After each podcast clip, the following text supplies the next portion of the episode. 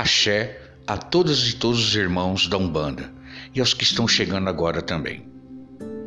Que Exu abra os caminhos para todos e livre de todas as armadilhas do mal. Que seja um caminho de paz e muito iluminado. E com as bênçãos do Pai Maior, Oxalá e Oxóssi o Grande Caçador, pedimos agora bênção, prosperidade, saúde e muita paz. Eu sou Pai Jordão de Oxóssi e você está agora num Banda Traçada. Refletiu a luz divina em todo o seu esplendor. Vem do reino de Oxalá, aonde há paz e amor. Luz que refletiu na terra que refletiu no mar, luz que veio de Aruanda para tudo iluminar. A Umbanda é paz e amor, é um mundo cheio de luz, é a força que nos dá vida e a grandeza nos conduz.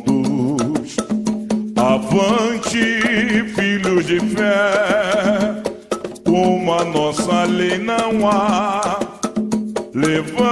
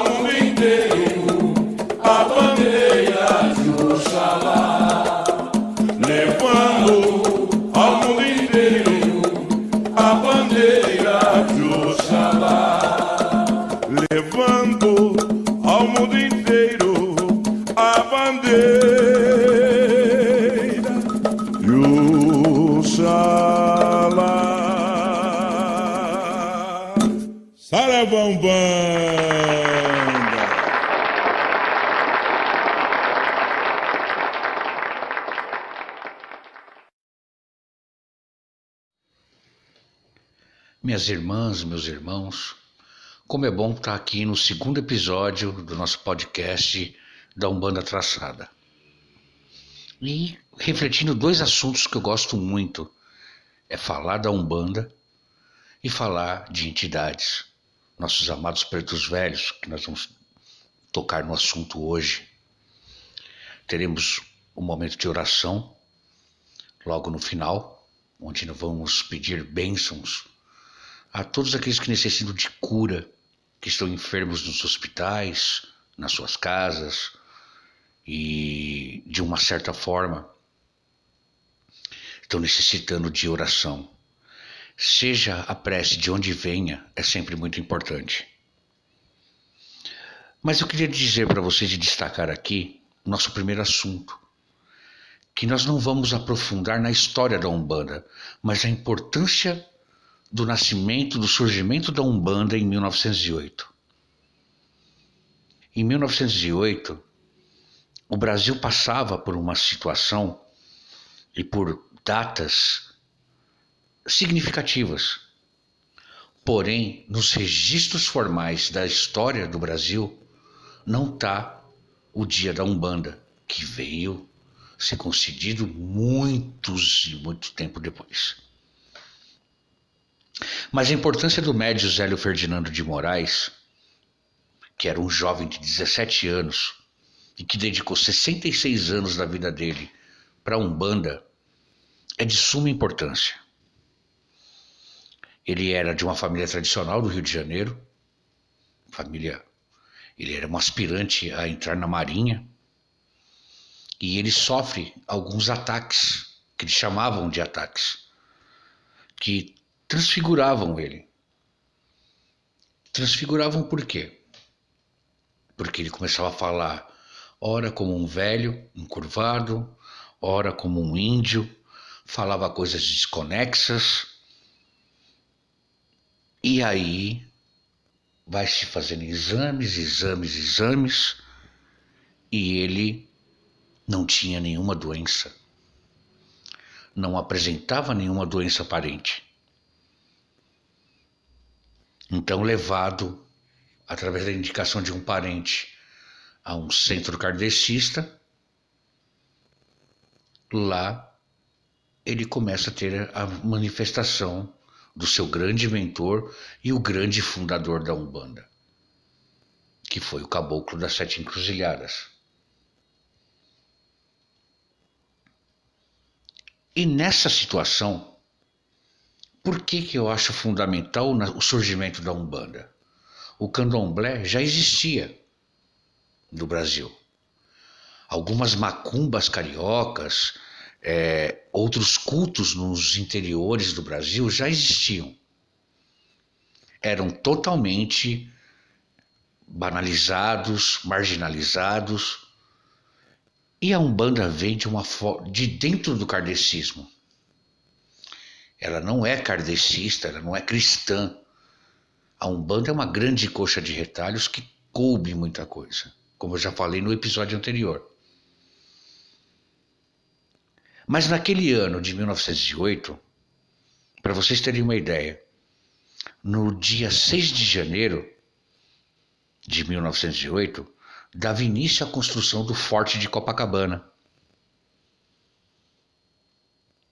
Olha que interessante. Em março foi fundado o Clube Atlético Mineiro. Em abril daquele ano foi fundada a Associação Brasileira de Imprensa. E nesse meio tempo, toda uma efervescência social reprimida, autoritária vinha em cima do ser humano, principalmente das classes mais humildes. E quando o espírito do caboclo das sete encruzilhadas se manifestou, logo vimos que, pela história, que algo diferente ia surgir. E nasce a Umbanda, uma religião totalmente brasileira os seus conceitos, princípios, toda a sua estruturação nasceu no Brasil. Isso é fato, é incontestável. E o Caboclo das Sete Encruzilhadas determina a, a criação da Umbanda porque nossos irmãos, nossos irmãos kardecistas, eles não queriam a aparição de espíritos que eles chamavam de baixa elevação. Pois bem, então coube a tarefa ao caboclo das sete encruzilhadas sistematizar isso. E ele o fez. E com muita, muita, muita dedicação. Tal qual a do seu médium. Tal qual a do seu médium. E nesse ano de 1908, ainda nós teríamos, no dia 28 de junho, a chegada dos primeiros 781 imigrantes japoneses no Brasil, no navio Kasatomaru. Tivemos em julho a primeira corrida de automóveis no Brasil, que foi no Parque Antártica em São Paulo.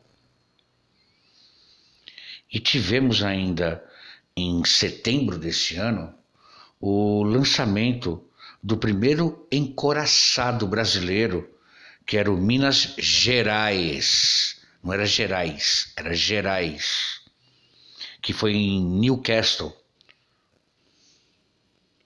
Então, vários acontecimentos muito voltados a segmentos diferentes aconteceram nesse ano de 1908. Mas a Umbanda, para dentro do seio espiritual, foi a grande novidade. Foi a grande mudança dentro da religião, abrindo um caminho que hoje nós vemos o quanto cresceu. Ela pode não ter a proporção e nem o tamanho que ela merece ter. Ela cresceu dentro de muita representatividade. Devemos reconhecer que a Umbanda já pode ter nascido até antes do Caboclo das Sete Encruzilhadas. Ela pode ter nascido bem antes. Mas os registros históricos estão aqui para serem contestados. E é nesse sentido que eu falo para vocês. A Umbanda nasce para falar aos humildes. A Umbanda nasce com a grande missão de ser um hospital de almas. Que é pegar as entidades ameríndias, os pretos velhos, os boiadeiros, os herês, e fazer com que todas essas entidades trabalhasse para o bem do ser humano, para o seu conforto espiritual e até para a sua evolução. Porque dentro dessa cadeia espiritual, a entidade que faz o bem a um ser humano, ela também evolui. A entidade que, que transforma esse ser humano num ser humano melhor, ela também evolui e evolui o seu médium.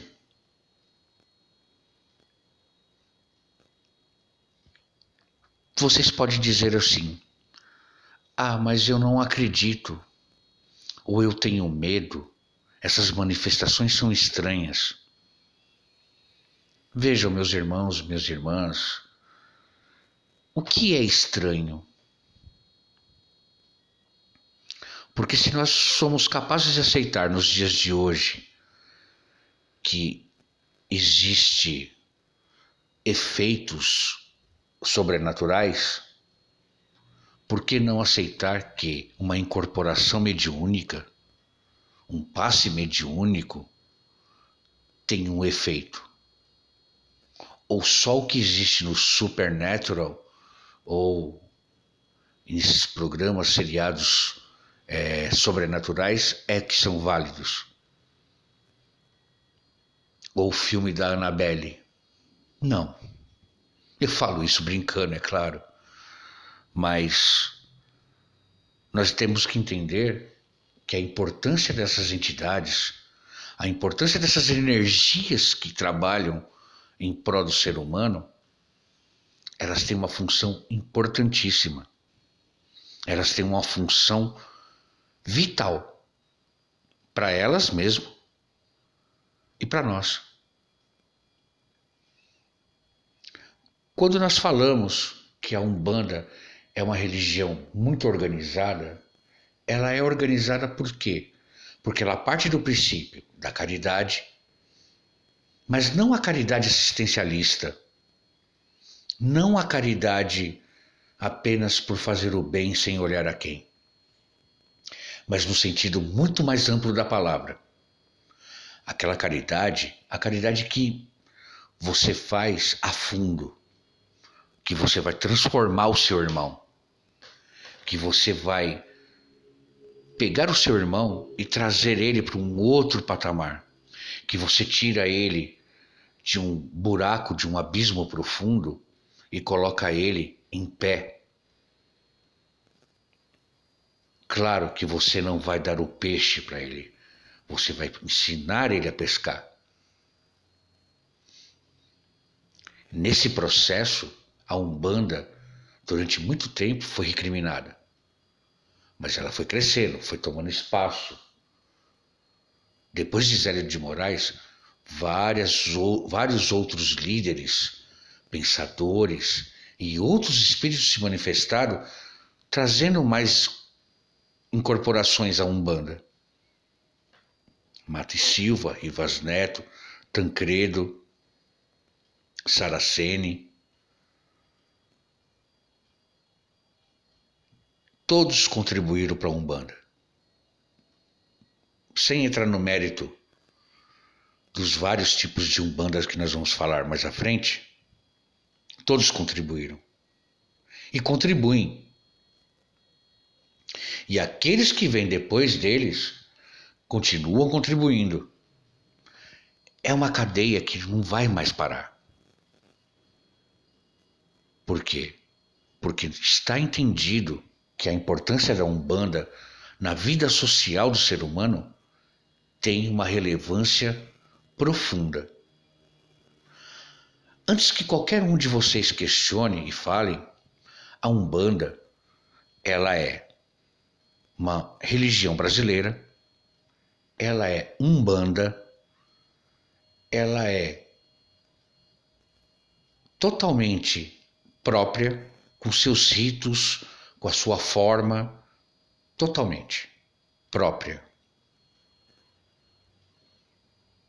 E ela traz um dos maiores conceitos para mim vividos até hoje, que é de você aprender olhando para o seu dirigente, olhando para aquela entidade do seu dirigente e ela te ensinando e ela te questionando, e ela fazendo você pensar. Isso lembra o trabalho do psicólogo, profissionais maravilhosos que eu deixo meu abraço aqui. Mas é um outro tipo de psicologia. Mas essas entidades ensinam, ensinavam e ensinam. E o bom de tudo isso, que todo médium iniciante é um cambono. É aquele que auxilia essas entidades que vão ensinando ele. Eu fui um cambono. Eu camboneei entidade. E eu tenho certeza que muitos que estão ouvindo, me ouvindo agora, vão se identificar com isso que estou falando.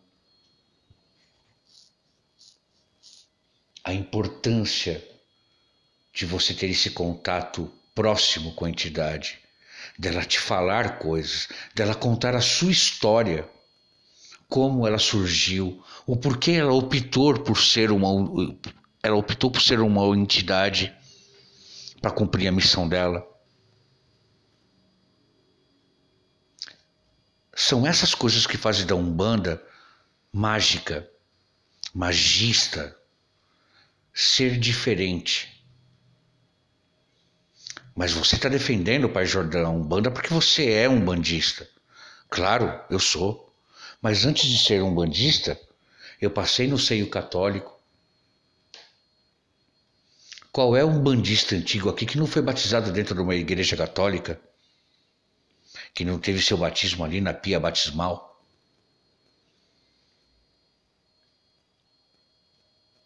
Mas independente disso, os ritos e a magia da Umbanda estão aí para qualquer um. Se você hoje, que não é um bandista, meu irmão, está ouvindo esse podcast agora, escolha um terreiro perto da sua casa. Claro que estamos na pandemia, devemos tomar cuidado que nem tudo está aberto. Apesar de já ter sido autorizado a reabertura dos terreiros, eu ainda não reabri o meu porque a gente está preocupado ainda e preservando a vida. A Covid-19 é uma coisa muito séria. Mas faça um teste. Vá num terreiro. Passe num terreiro. Tome um passe. Ah, mas eu não vou entender o que aquele espírito vai falar para mim. Por isso que existe o cambono, para te, te ajudar a compreender aquela entidade. E aí, vocês podem vir trazer para mim aqui relatando, mandando mensagem, o quanto foi diferente e importante para vocês essa experiência. Porque é diferente. Porque ela é uma experiência única. Você está no pé da uma entidade, conversando com ela e sendo aconselhado por ela. Então, esse é um dos papéis importantes da Umbanda. Dentro da sociedade, a transformação que ela faz, o movimento que ela faz ao buscar as pessoas necessitadas. Esse hospital de almas, ele está aberto 24 horas por dia. Esse hospital de almas, ele está ali pronto para socorrer você e a qualquer um que precisar. Essa é a relevância da Umbanda. Essa é a relevância da Umbanda criada nos moldes da fraternidade, da caridade e da humildade. E codificada pelo caboclo das sete cruzilhadas. E coroada com a vinda de tão outras maravilhosas entidades. Os pretos velhos, os caboclos, os boiadeiros, os baianos, os herês, os marinheiros, os malandros, os ciganos. Quando eu falo todos eles, eu falo também no feminino. Os nossos amados guardiões, Exus e Pombogiras.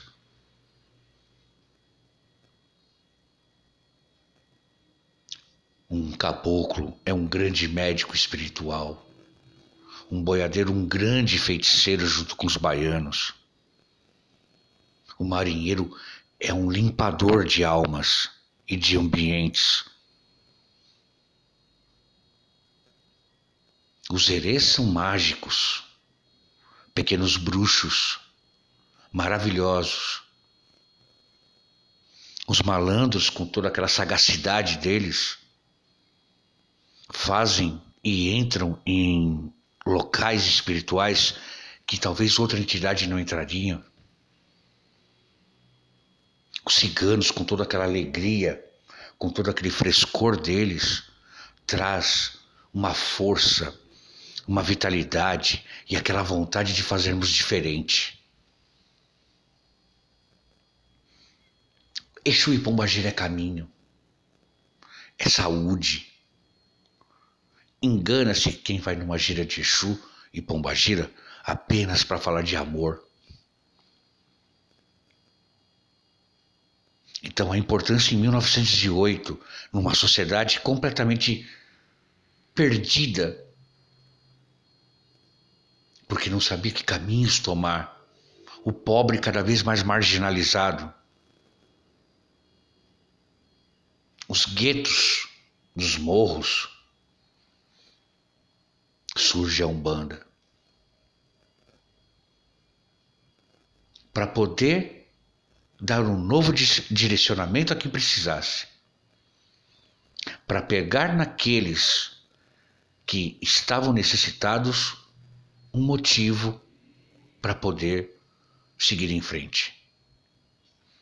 E a Umbanda conseguiu e vem conseguindo até hoje. Então, essa primeira parte, meus irmãos e minhas irmãs, é o que eu digo: a importância e o papel da Umbanda na sociedade é de extrema, extrema, extrema relevância. Queria deixar aqui para vocês um desafio. Escutando esse podcast, mandem para mim é, suas perguntas, mandem suas sugestões de tema e mandem também sugestões gravadas que a gente vai colocar aqui no podcast seu nome, a região que você mora e sobre o tema que você quer falar, que você quer que eu fale, que eu explique. Vamos fazer esse bate-papo, uma troca muito próxima.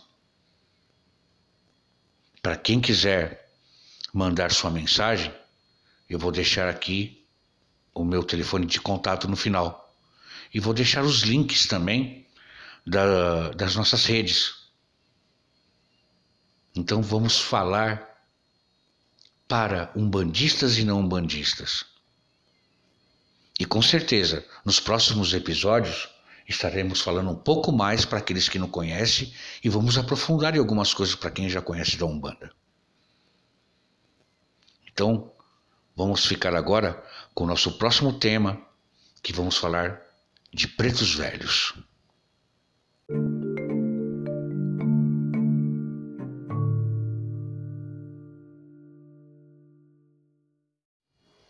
Então, dando continuidade à nossa conversa aqui, meus irmãos, minhas irmãs, meus amigos, amigas, vamos falar dessas entidades maravilhosas que são os pretos velhos e as pretas velhas. Para quem já foi num terreiro de Umbanda, numa casa de Umbanda, num templo de Umbanda, seja qual for o nome, quem nunca viu as pessoas curvadinha, às vezes com cajadinho, uma vela ali no, entre os dedos do pé, os galinhos de arruda na água, a canequinha de café, que a gente chama de omidundum, e ali dando passe com seu terço, seu cachimbinho. Eram os pretos velhos, sentado no toco, no banquinho, conversando, auxiliando fazendo o que eles mais gostam com as pessoas, que é procurar a evolução e extrair o melhor que elas têm. Com conselho, com passe, com uma boa prosa. Os nossos amados pretos velhos têm um arquétipo remetendo a gente à época da escravidão, à época da opressão, à época uma das épocas mais difíceis que vivemos no nosso Brasil, que foi o Brasil colonizador, escravagista. E essas entidades nos aparecem aqui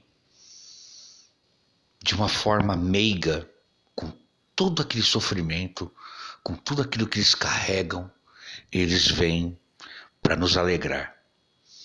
Eles vêm com a humildade, a simplicidade da fala, o jeito doce, manso, para nos ajudar. Maravilhosos pretos velhos, pretas velhas, de histórias que eles contam, infinitas. Mas nem todo preto velho foi um escravo. Nem toda preta velha foi uma escrava.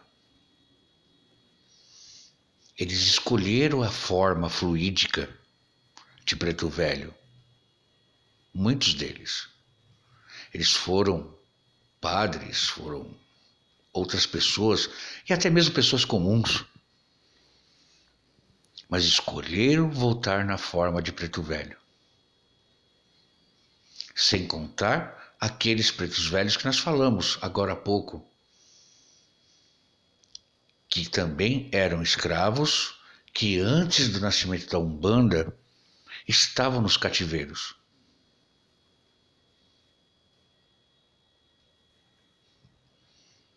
Os pretos velhos, eles são excelentes conselheiros.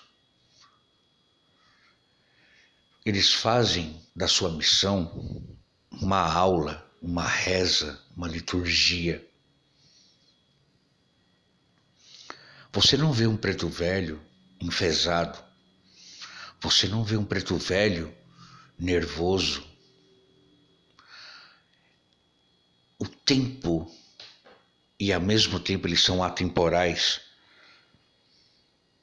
Trabalha a favor deles. E eles nos ensinam o exercício da paciência porque todos nós temos problemas. Eu, você. Nesse momento você pode estar aí no carro, no ônibus, no metrô, escutando, e está cheio de problemas. Aí eu falo para você.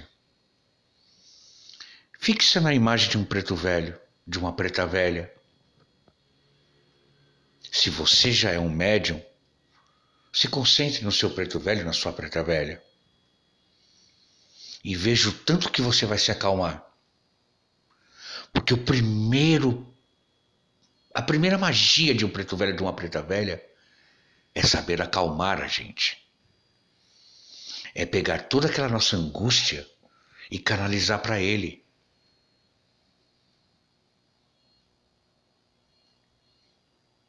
Vó Maria Conga, Vó Maria Redonda, Vó Catarina, Vó Joana, Pai Tião, meu preto velho, Pai Joaquim, Pai Maneco, pretos velhos de grande valor, de grandes histórias, que com a sua humildade pega seu galinho de arruda, seu cachimbo, seu terço, seu rosário e começa a te benzer. E começa ali conversar com você. E cada vez que ele vai conversando e vai te rezando, ele está tirando um mal, uma angústia, um sofrimento do teu coração. E ao mesmo tempo que ele tira, ele introduz ensinamento, conhecimento, exercita sua paciência. Existe na minha casa, os meus filhos costumam falar, o vô, que eles carinhosamente chamam de votião, eles falam, o vô é terrível. Porque quando a gente está aqui, pronto para brigar, para virar de ponta cabeça, ele vem e fala: na tempa, meu filho, na tempa. O tempo para eles é essencial. Só que o tempo deles não é o mesmo que o nosso. O tempo deles são diferentes. Eles enxergam tudo aquilo que a gente não vê um palmo do nosso nariz. Eles já enxergaram lá na frente. E os pretos velhos, com as suas metáforas e com o seu modo simples de falar, vão nos dando uma aula que devemos levar para o nosso dia a dia, que é o de saber escutar. É o velho exercício que o nosso tempo, o nosso dia a dia não nos permite escutar. Porque quando nós escutamos, nossa respiração baixa, nossa adrenalina baixa e o nosso raciocínio fica mais claro. Fundamentalmente, eu estudo o Preto Velho desde que foi a primeira entidade minha que eu incorporei. E nesse caso, conviver com o Pai Tião da Angola é para mim o maior dos privilégios. Porque o Pai Tião foi um preto velho, ele é um preto velho diferente. Porque ele já passou por outras encarnações em outras entidades. Mas curiosamente ele não foi um Exu. E ele não foi um escravo. Só que ele ainda não me contou o porquê. Mas o maior exercício que ele me passa e que ele tem me passado é o da paciência. Esse trabalho que a gente está iniciando aqui foi por ordem e orientação dele. Claro, eu não sou nenhum experiente em podcast e não falo no mesmo linguajar ainda que outros tem uma certa formalidade, tem toda uma, uma ritualística que eu ainda estou descobrindo. Mas eles estão me dando o caminho. E o porquê que ele quer falar com vocês? Porque é da virtude dessas entidades tocar o coração, a alma de cada um. Eu fui tocado por demais pelos pretos velhos. Ah, Pai Jordão é a entidade que você mais gosta? Não, eu amo todas as entidades como amo todos os orixás. Mas eu aprendi a entender a função dos pretos velhos e das pretas velhas. Na baforada do seu cachimbo, ela está limpando. E ela limpa. Aquela pessoa que está ali se consultando e limpa todo o ambiente ao redor. Como protege o seu médium. O seu rosário, o seu terço, se enganam que por ser feito de lágrimas de Nossa Senhora, não é um instrumento poderoso. Ele é uma das maiores armas de um preto velho. Seu galinho de arruda, alecrim guiné, num benzimento, é uma forma de descarrego e de troca de energia.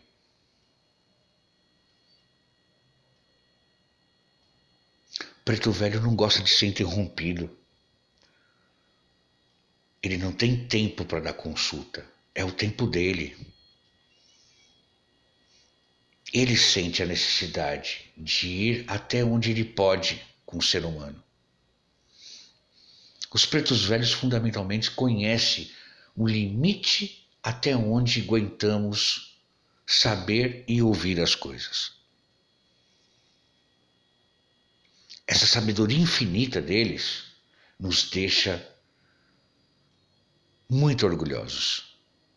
Porque nós entendemos que no astral existem entidades que chegam tão próximos à nossa vida física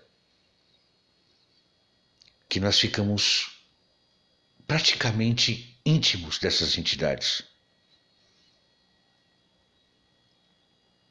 Os pretos velhos ensinam orações e ensinam pequenas rezas que são de uma fundamentalidade incrível. Às vezes, uma reza que o preto velho te ensina, ela tem uma força, ela tem uma energia tão forte que não tem como você falar, não vai dar certo. Quem já não chegou no terreiro arriado, cabisbaixo, ali todo tímido, cansado, esgotado, sentou na frente de um preto velho e de uma preta velha, sai de lá para o outro dia trabalhar feliz, contente, motivado e ainda realizando coisas. Não, meus irmãos e minhas irmãs, eles não fazem milagres. Eles fazem a transformação em você. A função dos nossos pretos e pretas velhas é transformar a nós como pessoa, como ser humano, para se tornar cada vez mais útil, mais ágil e melhor. dentre todas as, as ritualísticas de, de um passe de um preto velho, de um benzimento de uma preta velha, a grande arma deles está no seu cachimbo, no seu rosário e na sua conversa. Quem não teve oportunidade ainda de conhecer um preto velho e uma preta velha, vá conhecer. Vá numa gira de preto velho. Vá numa festa de preto velho. Vai tomar um café com um bolo de milho. Comer um tutu de feijão com eles. Vai ter a maior experiência da sua vida com um dos maiores conselheiros de dentro da Umbanda. vai trocar essa energia com essa entidade. Leve a tua energia fraca e saia de lá renovado. Eu tenho certeza, a você que está me escutando agora, que depois de um passe de um preto velho e de uma preta velha, você vai ser outro. O teu olhar sobre a religião se torna outro.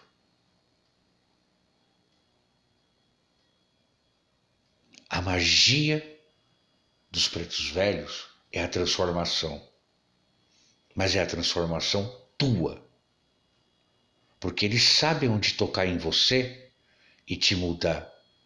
Eles sabem despertar aquilo que estava guardado no teu subconsciente. E ele sabe te retransformar e te reenergizar.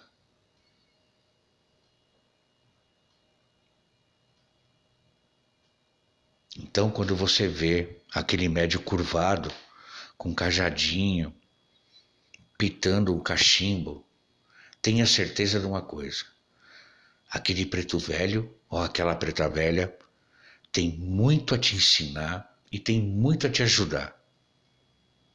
E cada vez que eles fazem isso, eles também estão se ajudando.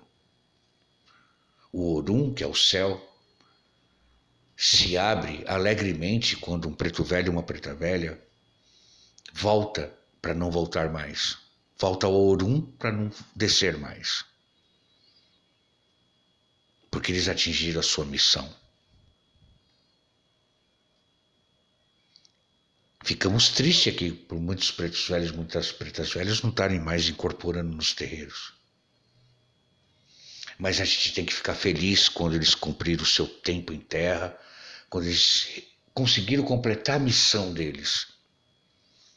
Porque tudo na nossa vida é um ciclo. E dentro desse ciclo, eu espero que vocês encontrem muitas vezes pretos velhos e pretas velhas.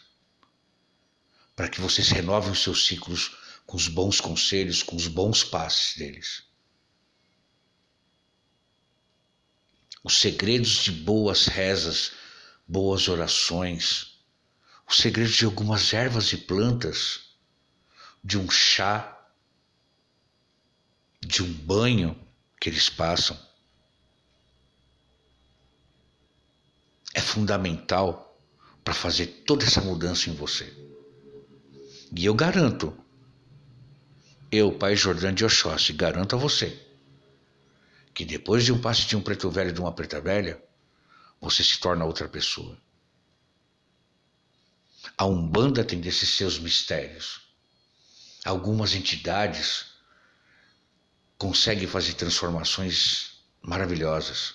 E eu tenho certeza que outros dirigentes como eu vão falar de cigano, vão falar de caboclo, vão falar de baiano, de boiadeiro, porque viver essas experiências intensas com essas entidades.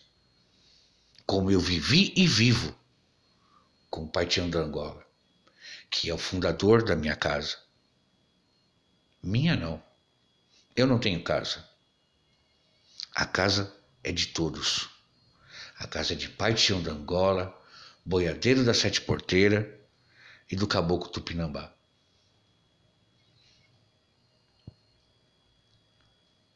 Mas então, meus amados irmãos e irmãs, renove-se, porque nós precisamos muito da renovação. Estamos passando momentos difíceis e momentos de muita angústia. Nós não sabemos como vai ficar nosso emprego, nós não sabemos como vai ficar nossos estudos, nós não sabemos se vamos comer ou se vamos ter dinheiro amanhã. Então fixe na imagem de um preto velho. Procure mentalizar a energia de um preto velho e você terá respostas impressionantes, mesmo sem ter pisado dentro de um terreiro de umbanda. Mentalize um preto velho, uma preta velha. Eu não sei pedir nada. Reza um Pai Nosso. Conversa com ele ou com ela como se você estivesse batendo um papo com seu melhor amigo. Não existe uma oração, uma forma de pedir tão correta. O que existe é o que está dentro do seu coração. E ele sabe a sua necessidade. Então, meus amados irmãos minhas amadas irmãs, ter um preto velho e uma preta velha te transformando é uma das maiores emoções que você pode passar na sua vida espiritual. Então, com isso, eu deixo aqui a minha mensagem para esse podcast. Na descrição do nosso podcast vai estar nossos links, meu WhatsApp, para que vocês possam mandar suas sugestões, é, comentários. Aproveitem, comentem, é, conver, distribua para os seus amigos e vamos fazer dessa, dessa grande rede que é um banda traçada é uma rede para bater papo, para aprender, para conversar, porque eu também quero aprender com você. Então agora, daqui a pouquinho nós vamos entrar no nosso momento de oração e vamos finalizar com mais esse episódio que para mim foi de um imenso prazer.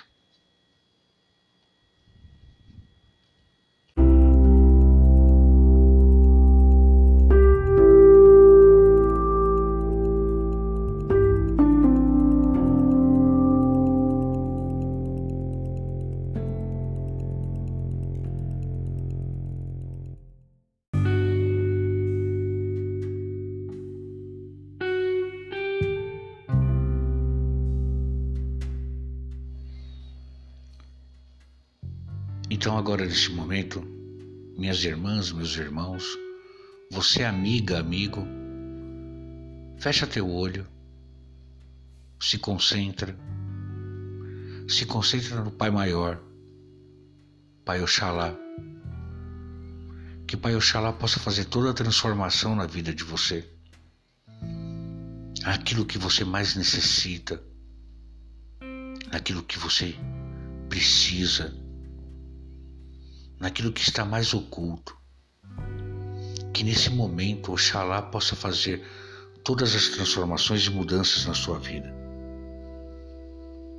Que Pai Oxalá possa abençoar a sua família, o seu trabalho, a tua escola, a tua vida. Nesse momento também, meu Pai Oxalá, nós pedimos por aqueles enfermos, necessitados na cama de hospital, em alguma cama em casa sendo cuidada por um parente, vítima de acometida de qualquer doença, inclusive dessa pandemia. Se for do destino dessa pessoa, dê a cura. Retire dessa cama Retire desse quarto de hospital. Não deixe em sofrimento meu pai. Nesse momento, aquelas pessoas que sofrem de depressão, que sofrem de doenças terminais, dê a misericórdia.